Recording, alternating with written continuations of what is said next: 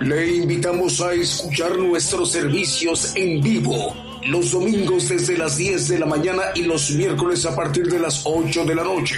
Y la repetición del estudio los lunes, martes, jueves, viernes y sábado a las 8 de la noche, hora de México, hora del centro. Aquí por Radio Internacional, Gigantes de la Fe, llevando la justicia de Dios a todas las naciones.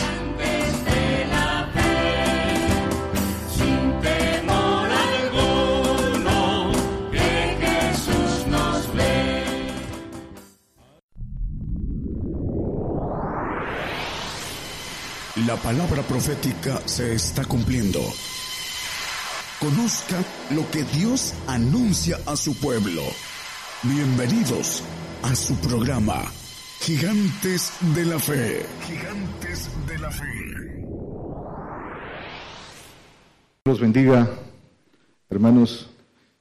Dios los bendiga. Un saludo a todos nuestros hermanos que nos escuchan por la radio. Vamos a compartir hoy un tema particularmente dirigido eh, a la Iglesia de los Santos, dice Primera de Corintios eh, 14, 33, ahí comenzamos. Dice, Dios es un Dios de paz y no de disensión, como en todas las iglesias de los santos, porque Dios no es un Dios de disensión, sino de paz, como en todas las iglesias de los santos. Dios es un Dios de orden, es un Dios celoso, dice que es Dios fuego consumidor. Y el mandamiento de cumplimiento de la ley dice que es el para todas las iglesias de los santos, todos aquellos que hemos eh, creído en el Evangelio del Reino. Para ellos va este mensaje, el Evangelio del Reino, la congregación especial que tiene, tuvo esa suerte de conocer este camino, las promesas y el camino, y que son quienes estamos aquí, y aunque los que estamos aquí, aunque no todos, también hay quienes están, que no están aquí, que escuchan y han creído en esta palabra, y aunque no están aquí, están, y algunos que están podrían no estar, ¿sí? El tema se llama El celo de tu casa me consumió. Celo eh, el significado de celo en el diccionario de la lengua española es procurar con particular cuidado el cumplimiento de las obligaciones, de las leyes y deberes. Ese es el, primer significado que este, subrayamos. El segundo significado, no menos importante, dice vigilar a los dependientes o, o inferiores para, que, para cuidar que cumplan los deberes y la ley. Si se dan cuenta, el primer mandamiento dice procurar el cumplimiento de la ley. Es decir, ese celo primero es personal. Primero tenemos que agarrar el celo personal de cumplimiento de la ley y también una vez que, nosotros, que el celo en nosotros nos hace cumplir la ley, tomamos el celo para los, para los demás. Eso es el, el, el celo. Primero lo llevamos nosotros y después cuidamos de que otros lo hagan. Y dice que, que cumplan con la ley. Hablando de, de, la iglesia de los santos, hablando del evangelio del reino. ¿Qué ley? La primera, la ley de Cristo. Dice que, dice Gálatas, que sobrellevar las cargas los unos de los otros y cumplir así la ley de Cristo. La ley de Cristo sobrellevando las cargas de los unos, los unos de los otros, los que son más fuertes que los los que tienen mayor camino espiritual sobrellevar las cargas de los otros. Y dice también, ¿cuál otra ley? La perfecta ley. ¿sí? ¿Cuál es esa perfecta ley? La ley del perfecto amor. No se cela lo que no se ama. El celo viene de un, del amor de Dios. Gálatas 6.2, la ley de Cristo. Y eh, Primero de Juan 4, 17 y Santiago, Santiago 1.25. Dice Santiago 1.25. Dice más, el que hubiere mirado atentamente en la perfecta ley. Esta, esta perfecta ley dice que el perfecto amor, en el perfecto amor no hay temor. La ley, la perfecta ley es la del amor, la del amor de Dios. Comenzamos con el Salmo 119, 139. Dice, mi celo me ha consumido porque, porque mis enemigos se olvidaron de tus palabras. Dice el Señor, mi celo. ¿Por qué dice mi celo? Dice el, el, el celo del Señor que debe ser en nosotros por aquellos que se olvidan de sus palabras. Dice, mis enemigos se olvidaron de sus palabras. ¿Quiénes son los enemigos de Dios? Los enemigos de, de Dios, dice que es la carne, dice que es enemigo de Dios. Todo el que está en la carne se convierte en enemigo de Dios. Dice que no puede eh, cumplir la ley, no se sujeta a la ley de Dios, ni tampoco puede, dice por ahí Romanos 8, eh, 7, pero no lo pongan, hermano, solo apúntenlo. Son enemigos de Dios porque no dominan la carne y la carne los lleva, los lleva a cometer lo que es abominable o lo que es eh, no es agradable a los ojos de Dios, lo que prácticamente es maldad. Dice que se olvidaron de tus palabras, dice el texto. Es decir, sí las conocen, sí las sabían, pero se olvidan de ellas. ¿Cómo, cómo se olvidan? O sea, se olvidan de lo que Dios les ha mostrado y estamos, por eso estamos hablando de la iglesia de los santos la iglesia que conoce la palabra de verdad, la iglesia que conoce los milagros, la iglesia que ha recibido manifestación del poder de Dios, se olvidan de eso y, cometen lo que no deben hacer.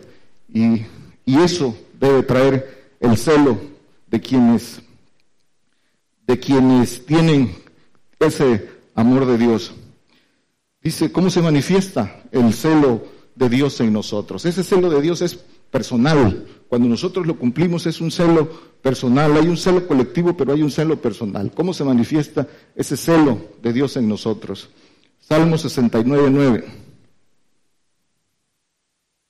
Dice, porque me consumió el celo de tu casa y los denuestos de los que te vituperaban cayeron sobre mí.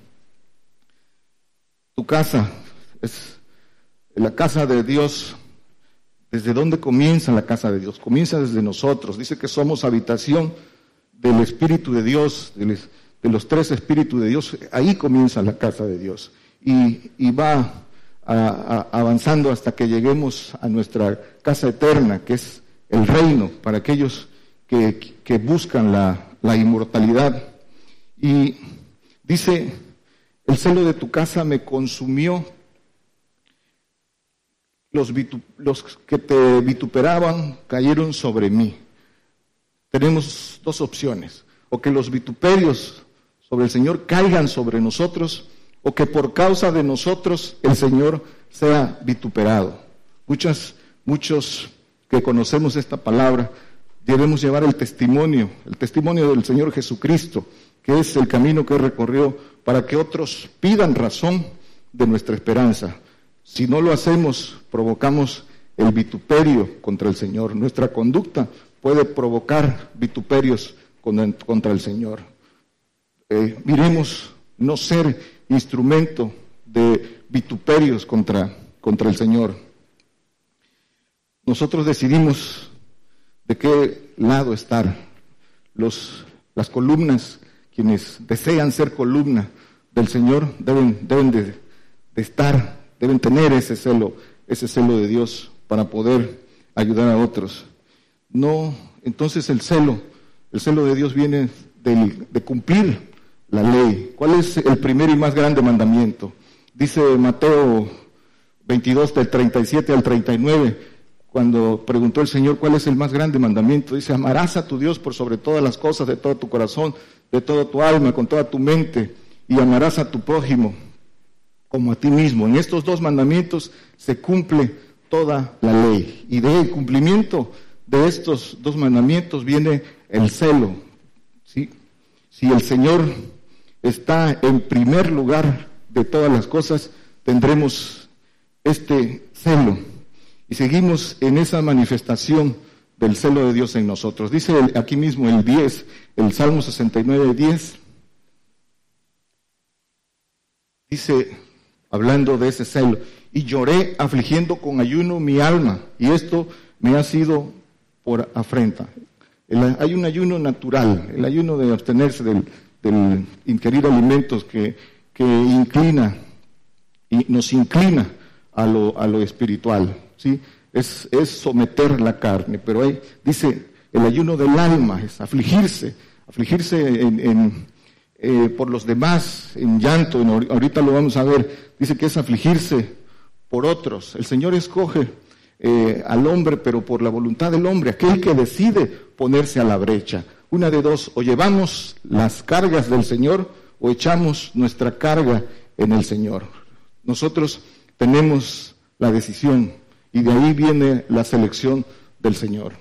Para poder cumplir la palabra del Señor, el Señor tiene misericordia de todos. Dice que todos puso en incredulidad para tener misericordia de todos. Y por medio del que, del que quiere, tiene misericordia de los demás para que su palabra se cumpla. El Señor no quiere que nadie se pierda, a todos les da la oportunidad, pero es un Dios celoso. Dice que no hagamos inmunda otra vez la sangre del Señor si ya conocimos qué es lo que tenemos que hacer. Jeremías 13, 17. Dice, mas si no oyeres esto, en secreto llorará mi alma a causa de vuestra soberbia. Esa es la parte que nos interesa. Afligir el espíritu, humillarse hasta las lágrimas por otros, que por su soberbia dice que se olvidan de las palabras del Señor. Y es, es para eso cumplimos nosotros la ley, para que podamos tener la fuerza de poder interceder por otros. Pero se necesita la voluntad del transgresor, del que aquel que no domina su carne. Porque si no, si no se cuenta con la voluntad del que tropieza, el Señor también dice, así como, como escucha al justo, dice que escucha la oración del justo, la oración de guerrera del justo, del que se pone al frente, como Moisés se puso al frente de todo el pueblo, como Daniel se puso al frente de todo el pueblo, como Nehemías y como todos esos hombres justos que, se ponen al frente en, en oración y que dice la palabra que la oración del justo puede mucho, si no se cuenta con la voluntad del hombre, no, tampoco se puede, porque también dice el Señor, ya no ores por este pueblo porque no te voy a escuchar, pueblo rebelde, pueblo necio. La soberbia del hombre lo hace desechar el consejo de Dios, el consejo que da la palabra, no el consejo del hombre. El hombre solo exhorta, solo, solo dice las escrituras, exhorta, enseña, reprende. Ese es el Evangelio del Reino. Juan 2.15. Dice el Señor en este, en este, todo este eh, capítulo que lo pueden leer en sus casas, el Señor cuando se enojó y dice que hizo, primero dice el 15, hecho un azote de cuerdas echólos a todos del templo. Esa es la parte importante. Dice que los echó a todos del templo. Esta es la figura de los que serán sacados del reino. El 17 de aquí mismo. Entonces se acordaron sus discípulos que está escrito, el celo de tu casa me comió. Dice que el Señor agarró unas cuerdas y empezó a azotar y a botar todo porque veía todo lo que hacían. Dice que han vuelto un mercado la, casa de mi padre. Entonces, ese es, ese es el celo del Señor que debe ser en nosotros. Y por eso el Evangelio del Reino es, es con autoridad, esa autoridad que te da el cumplimiento de los mandamientos del Señor. Es, es de autoridad, es de reprensión, es de corrección. Dice eh, eh, las escrituras, el apóstol Pablo a Timoteo, eso enseña Dice que nadie tenga en poco tu juventud. No es una cuestión de tiempo, es una cuestión de obediencia. Dice, esto enseña, dice 1 Timoteo 4, 11 y 12. Dice que hay que ser ejemplo. ¿sí? Esto manda y enseña, ninguno tenga en poco tu juventud, pero dice, pero sé ejemplo de los fieles en palabra, en conversación, en caridad, en espíritu, en fe, en limpieza. en limpieza. Dice también en el 4.2, redarguye, reprende, exhorta con doctrina. Redarguye, reprende, exhorta con doctrina. Isaías 9.7. Dice, lo dilatado de su imperio y la paz no tendrá término sobre el trono de David y sobre su reino, disponiéndolo y confirmándolo en juicio y en justicia desde ahora para siempre. El celo de Jehová de los ejércitos hará esto. Si nosotros tenemos el celo por los negocios del Señor, el celo del Señor, el celo de Dios, hará nuestro derecho. ¿Y cuál es nuestro derecho? Dice que sobre el trono de David, el milenio, y sobre su reino, el reino en los cielos, dice que el celo de Jehová hará esto. Aquel que haya ganado ese derecho por haber tenido celo en los negocios del Señor. Primero, nuestro celo. Dice el Señor en, en, Juan 8, 49, dice yo honro a mi Padre. Dice, y ustedes me habéis deshonrado. ¿Deshonrado por qué? Porque no le creían, deshonran la palabra cuando no se cree, al que le falta temor de Dios, es porque no cree. No cree, si creyera, tuviera temor de Dios. Pero los que no creen no tienen temor de Dios. Y cuando no creemos, cuando no creemos y no tenemos temor, dice que deshonramos. Dice, por eso dice el Señor, me habéis deshonrado. Ezequiel 8:10, todo este pasaje eh, hay que leerlo con calma en sus casas. El 8.3 dice, habla de la imagen de este mismo pasaje, habla de la imagen del celo, de la gloria de Dios. Ahí comienza en el 8.3 la imagen y el celo de Dios. Dice la imagen del celo que hacía celar, dice al final. Vamos al 10, porque de ahí se deriva todo este pasaje. Entré pues y miré y aquí imágenes de toda serpiente y de animales de abominación y todos los ídolos de la casa de Israel que estaban pintados en la pared alrededor. Dice abominación, abominación. Todo este pasaje eh, vamos a traducirlo a, nuestros días. El 12. Y me dijo, hijo del hombre, ¿has visto las cosas que los ancianos de la casa de Israel hacen en tinieblas. No lo hace cualquiera, los hacen los ancianos, los que tienen la responsabilidad de guiar, los que tienen la responsabilidad de ser ejemplo. Dice, dicen ellos, no nos ve Jehová. ¿Qué, qué, cosa se escapa a los ojos del Señor si hay un espíritu de Él en nosotros que conoce nuestros, nuestros pensamientos, nuestros sentimientos? Nada, nada se escapa a los ojos del Señor. Lo que creen que hacen en oculto, el Señor lo sabe. El 14. Y llevóme a la entrada de la puerta de la casa de Jehová que está al aquilón. Y he aquí mujeres que estaban allí sentadas endechando a Tamuz. Mujeres adorando a Satanás.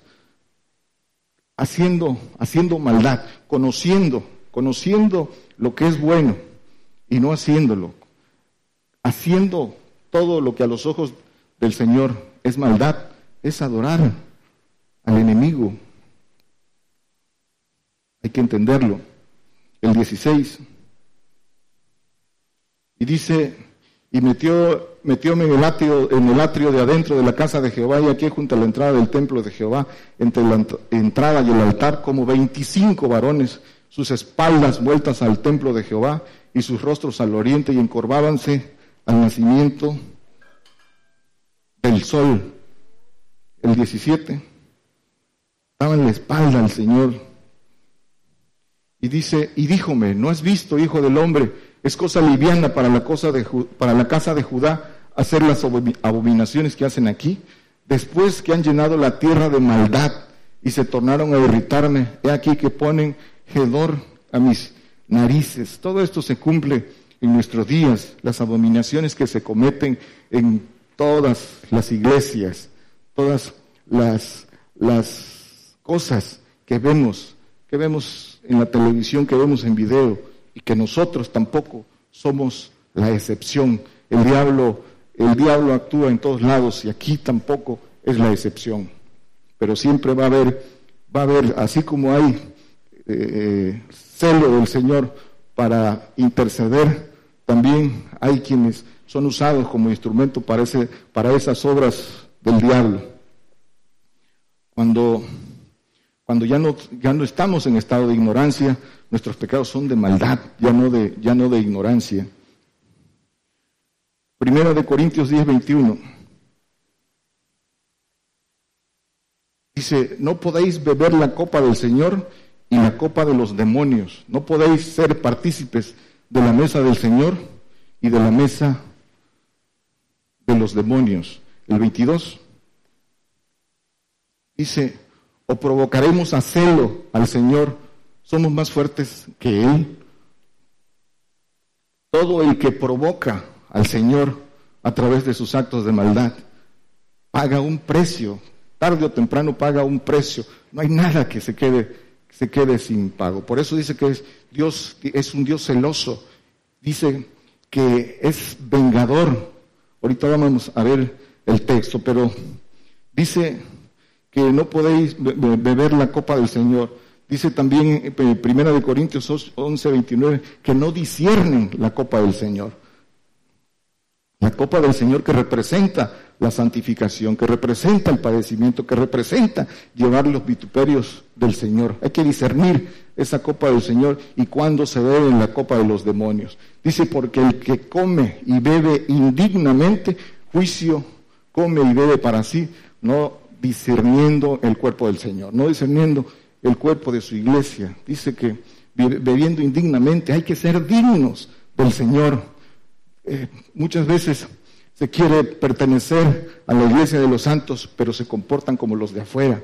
Entonces, no, no saber beber la copa dignamente. Cuando se vea, cuando se venga el momento de padecer, de ser fieles al Señor, ahí vamos a estar en una condición o la vamos a beber dignamente porque pasamos todo un proceso de dignidad, o la beberemos de todas formas, pero indigna, indignamente. Quieren entrar en el reino, pero no hacen lo que el Señor les dice. Si no hacen la voluntad de Dios, entonces, ¿qué voluntad hacen? Juan 8:44. Y dice el apóstol Pablo, no es, no es que ya lo haya alcanzado y todo, que sea perfecto, sino que tengo mi mirada puesta en el blanco y sigo al supremo llamamiento. Ese es, ese es el pensamiento que debe haber en todos. Y los que se están durmiendo es porque no, no les está llegando. Dice entonces 8:44, vosotros de vuestro padre el diablo sois y los deseos de vuestro padre queréis cumplir. El homicida ha sido desde el principio y no permaneció en la verdad porque no hay verdad en él. Cuando habla mentira, de suyo habla porque es mentiroso y padre de mentira. Los deseos del diablo queréis cumplir. El, deseo del diablo es perder almas, es robar la corona de los que ya han alcanzado. Dice que nadie robe tu corona, es sacarlos del reino. Es a unos llevarse sus almas, esas almas con él a castigo, a otros es sacarlos del reino, quitarles su corona. Esos esos son las, obras del diablo, todo lo que se predica contra la verdad es obra del diablo. Todo el que predica mentira, todo el que se opone a la verdad, es, es, no sabe para quién trabaja, trabaja para el diablo. Números 25, 11 y 13.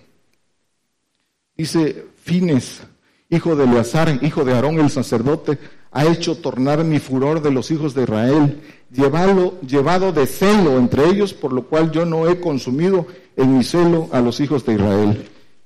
El 13.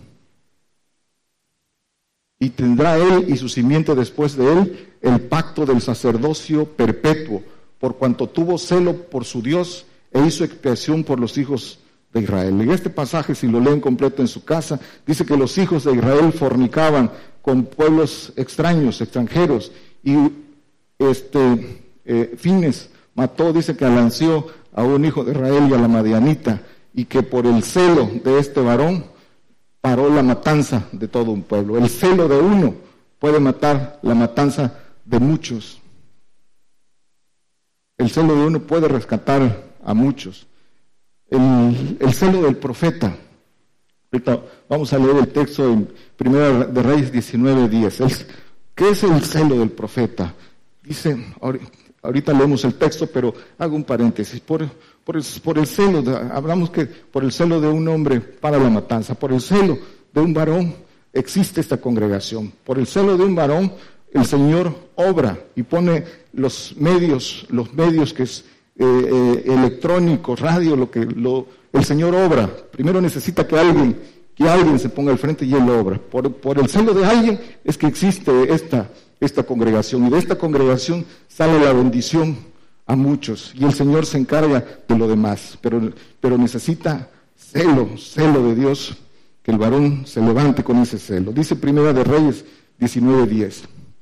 Y él respondió, sentido he un vivo celo por Jehová de los ejércitos, porque los hijos de Israel han dejado tu alianza, han derribado tus altares y han muerto a cuchillo tus profetas, y yo solo he quedado y me buscan para quitarme la vida. El celo de eh, Elías, dice que ese celo de Elías lo llevó a matar 850 profetas de Baal.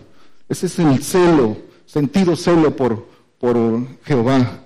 Y dice que también Eliseo mató 42 jóvenes, aprendices de teología en escuela.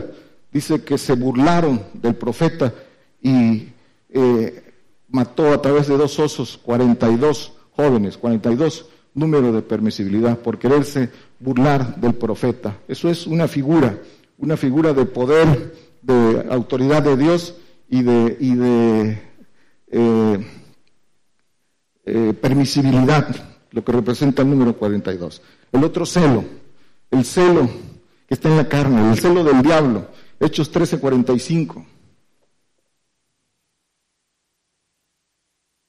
Dice, hablando de Pablo, mas los judíos, visto el gentío, llenáronse de celo y se oponían a lo que Pablo decía, contradiciendo y blasfemando. Decíamos hace, un momento que eh, el celo del diablo, que hay muchos religiosos que trabajan, que no saben qué obras hacen, se oponen a todo lo que es de Dios y maldicen las cosas que no entienden como bestias brutas. Esto es muy común verlos en las iglesias eh, eh, eh, contaminadas de teología y tradiciones humanas. Isaías 62, 66, 2, perdón.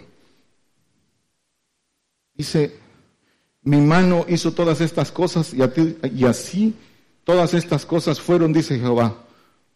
Mas aquel miraré que es pobre y humilde de espíritu y que tiembla a mi palabra la falta de temor de Dios lleva al hombre a cometer pecados de maldad. ¿sí? Cree que no, no es consciente de eso, no se da cuenta que la falta de procuración espiritual le encima la carne y es en la carne donde trabaja el diablo y lo hace cometer esos, esos pecados que son desagradables delante de los ojos de Dios y que no se quedarán sin pago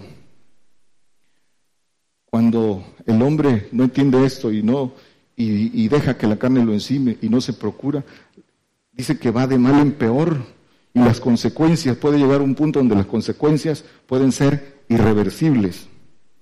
No se conoce a sí mismo, no sabe cómo trabaja el diablo, no sabe las maquinaciones del diablo y lo que es peor, se puede llevar en su caída a otros. Segunda de Corintios 11.2. El celo de Dios viene, dijimos, del amor de Dios. Dice el apóstol Pablo, pues que os celo con celo de Dios, porque os he desposado a un marido para presentaros como a una virgen pura a Cristo. El celo de Dios en el hombre es presentar a todo hombre perfecto. Ese es el ministerio del profeta, de nuestro hermano Daniel, y ese fue desde, desde que nació esta congregación, los que llegan, lo saben, los que llegaron primero, los que hemos llegado después, y es lo que se predica para todo el mundo. El ministerio y la intención en ese celo es presentar a todo hombre perfecto, pero el hombre tiene que querer. Dice el Gálatas 4:16, Dice, heme pues hecho vuestros enemigos diciendo la verdad. El carnal no resiste la verdad. Por un lado lo duerme el diablo, o por otro lado se enoja, o por otro lado le entra por aquí y le sale por acá. Pero es la carne trabajando. Dice el 17, tienen celos de vosotros, pero no bien.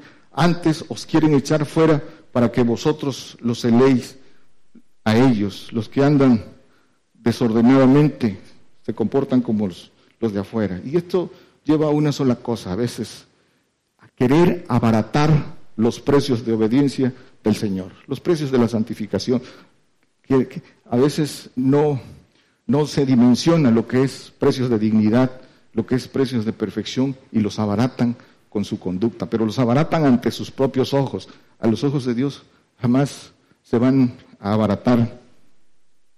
Concluimos. La carne cela la carne. La carne cela para la carne. El espíritu cela para el espíritu. Dice, entonces, decíamos hace un rato que Dios es un Dios celoso, que ama a los que, que ama a los que le aman, que es un Dios terrible. Dice que es fuego consumidor. Nahum 1.2. Solo vamos, hay muchos textos de, de por qué es un Dios celoso, porque es un Dios guardador de la ley. Eso que eso es, en eso es Dios celoso. Dice Dios celoso y vengador es Jehová. Vengador es Jehová y Señor de ira, Jehová que se venga de sus adversarios y que guarda enojo para sus enemigos, para los que creen que todo lo que eh, va en contra de lo que dice el Señor no pasa nada, dice que guarda enojo para sus enemigos. El celo de Dios dice que hará nuestro derecho. Gálatas 6:7.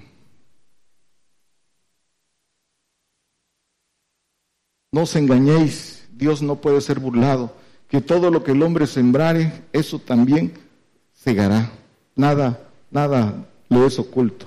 Está en nosotros. Nada, absolutamente nada de lo que el hombre haga puede estar eh, sin que el, el Señor, sin que Dios lo sepa. No hay oculto nada para él. Romanos 2, 21 al 23. Dice, tú pues que enseñas a otro, no te enseñas a ti mismo. Tú que predicas que no se ha de hurtar, hurtas. Tú que dices que no se ha de adulterar, adulteras. Tú que abominas los ídolos, los ídolos cometes adulterio. Dice, tú que enseñas, tú que dices que no se debe adulterar, adulteras. Y todo va de lo natural a lo espiritual. Primero es lo animal, primero es lo natural y después lo, espiritual. Nadie que no sea fiel ni siquiera en lo humano, en la condición humana, menos va a ser fiel en lo espiritual. El adulterio natural y espiritual van de la mano. No puede ser fiel a, Dios el que no ni siquiera lo es en lo natural. Y muchas veces se llenan de conocimiento. Conocimiento. Hay mucho conocimiento, pero hay falta de amor. Y dice que el que cree que saber no sabe nada, que el que ama, ese conoce a Dios y es conocido de Dios. Dice el 23, tú que te jactas de la ley, con infracción de la ley, deshonras a Dios. Ya vimos cómo se deshonra a Dios, que Dios dice, me habéis deshonrado. Segunda de Corintios 6.3. Dice aquí, dice que, dice en el anterior este, hoy es el día.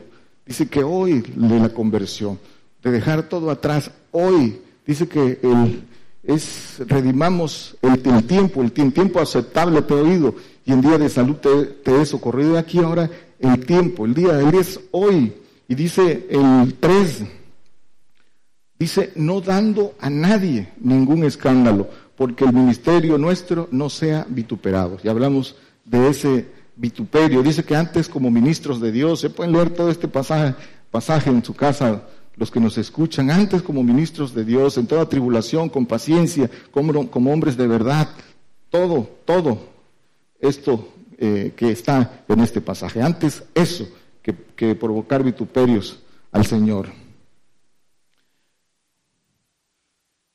La responsabilidad para cada uno de nosotros es grande. ¿eh?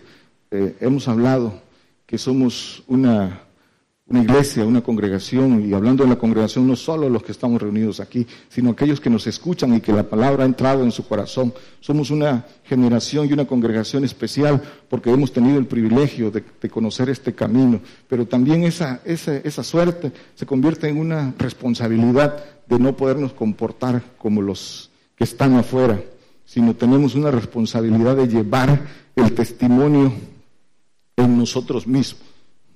Dice Primera de Corintios 6, 9 y 10.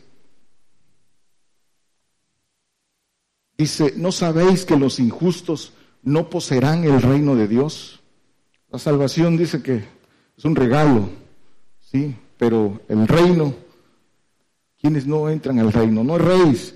Dice que ni los fornicarios, ni los, ni los idólatras, ni los adúlteros, ni los afeminados, ni los que se echan eh, con varones, dice el 10, ni los ladrones, ni los avaros, ni los borrachos, ni los maldicientes, ni los robadores heredarán el reino de Dios.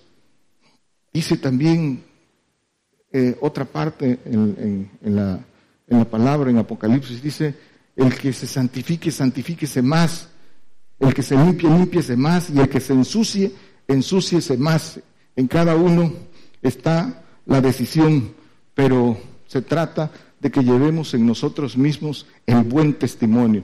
Dice que sea, dice en Hechos eh, que se escogieron eh, eh, siete varones que estaban llenos del Espíritu Santo y de buen testimonio para ciertas labores, pero siempre va a ser eso, varones llenos de espíritu, de buen testimonio. Y el buen testimonio es el del Señor, el testimonio del Señor en nosotros. Todo lo que el Señor hizo, y que nosotros vayamos siguiendo sus pisadas, no haciendo, no haciendo y guiándonos por lo que nuestra, eh, los deseos de error. Dice que nos renovemos por el conocimiento y dejemos atrás los deseos de error, el viejo hombre, el que está viciado, pero que el conocimiento de nosotros haga efecto. Eso es llevar el testimonio del Señor, para dar buen testimonio. Eh, yo lo, lo, lo concluyo, lo concluyo en lo, en lo particular, lo particular eh, antes, antes de que el Señor nos trajera a esta congregación a tener el privilegio de conocer profeta y de estar cerca de profeta y de estar en esta congregación de hermanos que han, han abrazado este pacto. En la actividad que, que tenía, pues eh, era una actividad pública donde mucha gente te conoce, donde eres donde eras, te movías en otro mundo y todo mundo te conoce. Pero me queda clara la responsabilidad que esos que conocen, tengo que mostrar en mí el buen testimonio, lo que es la conversión verdadera, porque, porque eso es lo que a otros da buen impacto para que sepan lo que es ser un convertido y no un creyente. Y eso eh, eh, hay que tenerlo muy presente porque eso es lo que cada uno de nosotros lleva. Dios lo bendiga llevando la palabra profética más permanente y la justicia de Dios a todas las naciones. Gigantes de la fe.